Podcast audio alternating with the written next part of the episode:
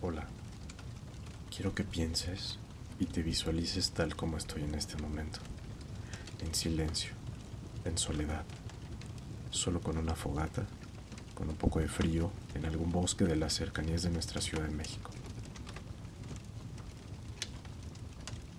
Este podcast es diferente al resto y te agradezco que me acompañes en él. Es la tercera entrega de esos tres mini podcasts donde quería concluir con este que considero un tema elemental dentro del trabajo terapéutico. Es el autoestima y el autoconcepto. Un tema bastante solicitado en psicoterapia, pero que pasa totalmente desapercibido porque nadie nos ha enseñado a trabajarlo. Posiblemente si decidiste escucharlo, es porque algo viste de interesante en el título, porque estás pasando por un mal rato, quizá eso que llamamos destino te puso en el lugar adecuado para escuchar lo que hoy tengo que decirte. Por cierto, yo no creo mucho en eso del destino, pero solo por hoy le daré el beneficio de la duda.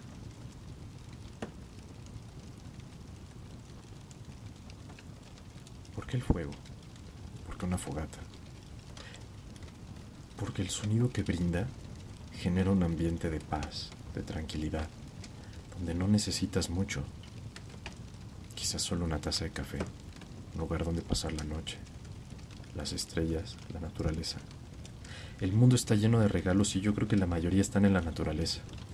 Estar en la naturaleza a mí me ayuda a pensar, a reflexionar y sobre todo a desconectar, para reconectarme conmigo mismo. Pero sabes, no siempre fui la persona que hoy soy. Creo que si algo es permanente es el cambio. Tú cambias cada día. Vamos, ya ni siquiera eres el mismo, la misma que despertó hoy por la mañana. Y tampoco creo que seas la misma persona cuando termines de escuchar este podcast. ¿Por qué nos empeñamos en mantener una imagen? ¿Por qué esa búsqueda constante de tener que cumplir con la expectativa de los demás? ¿Por qué nos esforzamos día a día por mantener la idea que tienen los demás sobre nosotros y nos frustramos por no lograrlo? ¿Por qué nos atormenta el qué dirán? Lo que dicen ahora, lo que opinan o lo que pensarán mañana sobre nosotros. Por el mismo motivo, porque no hemos entendido que nuestra opinión era más importante. Y hoy, tu opinión sobre ti es más importante que todo el resto de opiniones y comentarios que siguen sin definir. Ya no eres la persona de ayer. Eres alguien diferente. Sigues siendo tú, pero ya no eres el mismo o la misma. Por eso es que aprendiste. Por eso es que ya no te harán daño las mismas cosas y los mismos errores de ayer. Pero en ocasiones seguimos sin creer. Hemos seguido erróneamente los conceptos modernos de moda, adaptándonos a un nuevo teléfono, un nuevo género de música, una nueva aplicación, a un nuevo modismo en nuestra forma de hablar y todo eso no eres tú.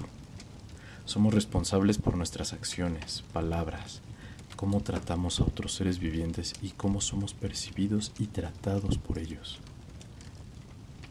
Causamos nuestra propia miseria y felicidad por nuestras palabras, por nuestras acciones, y por lo tanto, nosotros creamos nuestro propio cielo o infierno.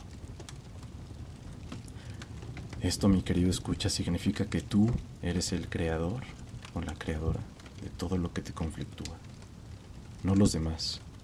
Por tanto, despertar se convierte en una responsabilidad más que en un derecho.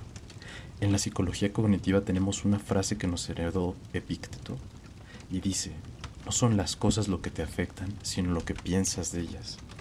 Y esto es una realidad, no son las cosas un problema, sino eres tú quien convierte las cosas en un problema. Y no me malentiendas, no te estoy juzgando, no te estoy criticando, te estoy invitando a que te des cuenta que también cuando dejas de creer en ti es una decisión, una elección.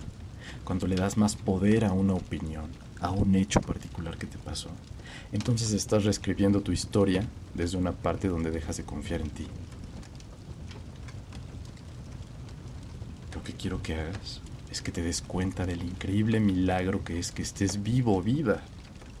Que no solamente fue la carrera biológica por supervivencia que ganaste en el vientre de tu mamá, sino que naciste, creciste y hoy, en esta particular hora del día, has elegido escuchar mi voz para darte este mensaje, para que sepas que sin importar quién seas, a mí sí me importa que hoy descubras el sentido para el cual estás aquí, ¿Cuál es tu misión? No naciste en la época incorrecta, tampoco en la familia errónea. Estás donde tienes que estar. Donde estés mañana depende de lo que hagas hoy. Depende de que estés dispuesto a hacer para lograrlo. No te pido que te plantees metas irreales, inalcanzables. He dicho en más de una ocasión que seguir gente con vidas que no podemos alcanzar es fuente de insatisfacción y sufrimiento. Te pido que hoy te mires con humildad, con ganas de crecer, con amor. Que empieces desde ahí y te des cuenta del increíble regalo que eres para la vida. Nadie pidió la pandemia. Todos perdimos algo o alguien, en mayor o menor medida, pero estamos aquí. Hemos sobrevivido lo suficiente para tener una segunda oportunidad. Hoy te pido que dejes de dudar de ti, de tu potencial, de tu físico, de si no eres suficientemente guapo o guapa. Eso no importa cuando descubres que belleza es un punto de vista, no un concepto, al menos no desde un punto de vista real. Tú y solo tú eres la única métrica de comparación. Deja de compararte con gente que no tiene ni la más mínima relación contigo. Desapéjate de tu dolor. Aprende a dejar el pasado a donde pertenece y solo ocúpalo para aprender. Aprender a no hacer lo que en algún momento te trajo sufrimiento. Trata bien, valora y ama a los demás. A la gente le hace muchísima falta recibir amor y dar amor. Todos somos como ratones asustados que corremos y nos escondemos porque el mundo es un sitio muy cruel donde todos buscan aprovecharse de nosotros, donde todos nos han hecho cosas. Todos hemos sido víctima en algún momento de alguien que le dimos nuestra confianza, pero no por eso es motivo suficiente para dejar de creer. Hay más gente buena que mala, eso te lo aseguro. Tú eres una prueba de ello. Miedo. Todos tenemos miedo. Miedo a perder a alguien que amamos, a que nos engañen, a que no funcione el negocio que emprendes, a que alguien se vaya de tu vida. El miedo junto con el error son las dos cosas más humanas que existen y déjame decirte que ambas son inevitables. Cuando ocurren, nos dan un gran aprendizaje. Sin embargo, debes darte cuenta de que el miedo a veces aleja a las personas. Cuando más te empeñas en mantener en tu vida ciertas personas, irremediablemente pierdes otras. Y después te das cuenta de que perdiste a alguien, alguien importante, sin darte cuenta. Y la gente tiene una forma de marcharse en silencio y cuando cometemos ese error nos damos cuenta de que perdimos a más de una persona. Si eso te ha ocurrido, aprende la lección. Valora hoy, no cuando se va la gente. Aprende a decir que no. Aprender a decir que no nos salva. ¿Cuántas veces hemos hecho algo solo por compromiso? ¿Cuántas veces has terminado la película, la serie, aunque ya no te gustaba, solo por no dejarla?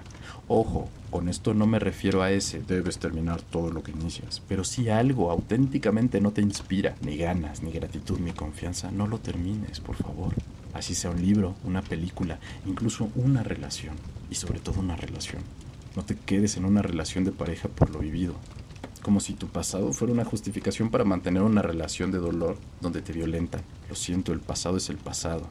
Lo que mantiene unida tu relación debe estar en el presente, no solo en el pasado. Pero si ese es tu caso, aprende a marcharte. Decir que no también significa límites. Aprender a poner límites a los demás. A tus amigos cuando te fuerzan a algo a lo que no quieres ir. Cuando terminas subiéndote a un juego mecánico con miedo y tú no querías. No hagas nada que no desees, así de simple. Pero hay un punto importante. Aprender a decir que no es todo un arte. Lo llamamos asertividad de negación. Y significa aprender a decir que no sin lastimar, sin agredir, solo dejando claro tu punto de vista. Forma parte de la inteligencia emocional y es todo un tema que no solo cabría en un podcast para hablar de ello. Finalmente, quiero terminar esta noche con una idea. Y es que honres quién eres. Honrate en cada momento. Creo en el fondo de mi corazón que todos deberíamos tener un código inquebrantable y que deberíamos honrarlo en cada minuto, en cada acción, con cada palabra. Tenemos tanto miedo a perder a los demás, pero no tienes miedo a perderte a ti. Te diré algo. Hoy te pido que te comprometas contigo a qué? A no perderte. Porque sabes, eres la única persona que te va a acompañar hasta el día de tu muerte. Y a veces nosotros mismos ni nos aguantamos.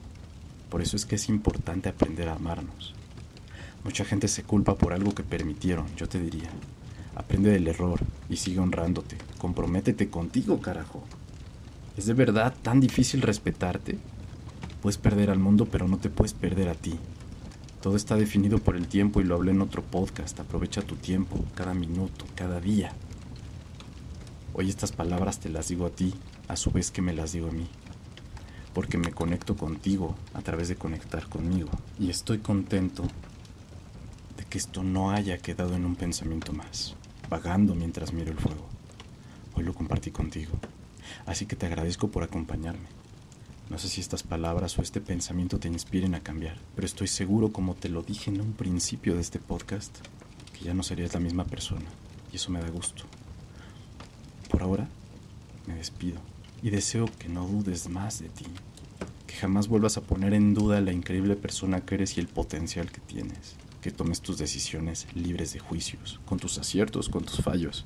Eso no significa no escuchar la opinión de los demás o no estar abierto a más puntos de vista.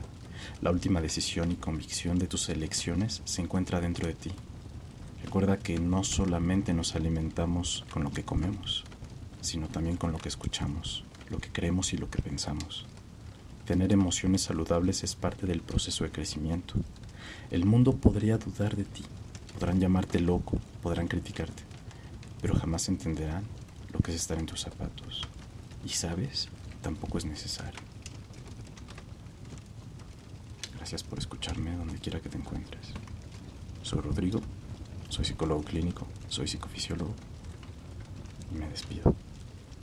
Buenas noches.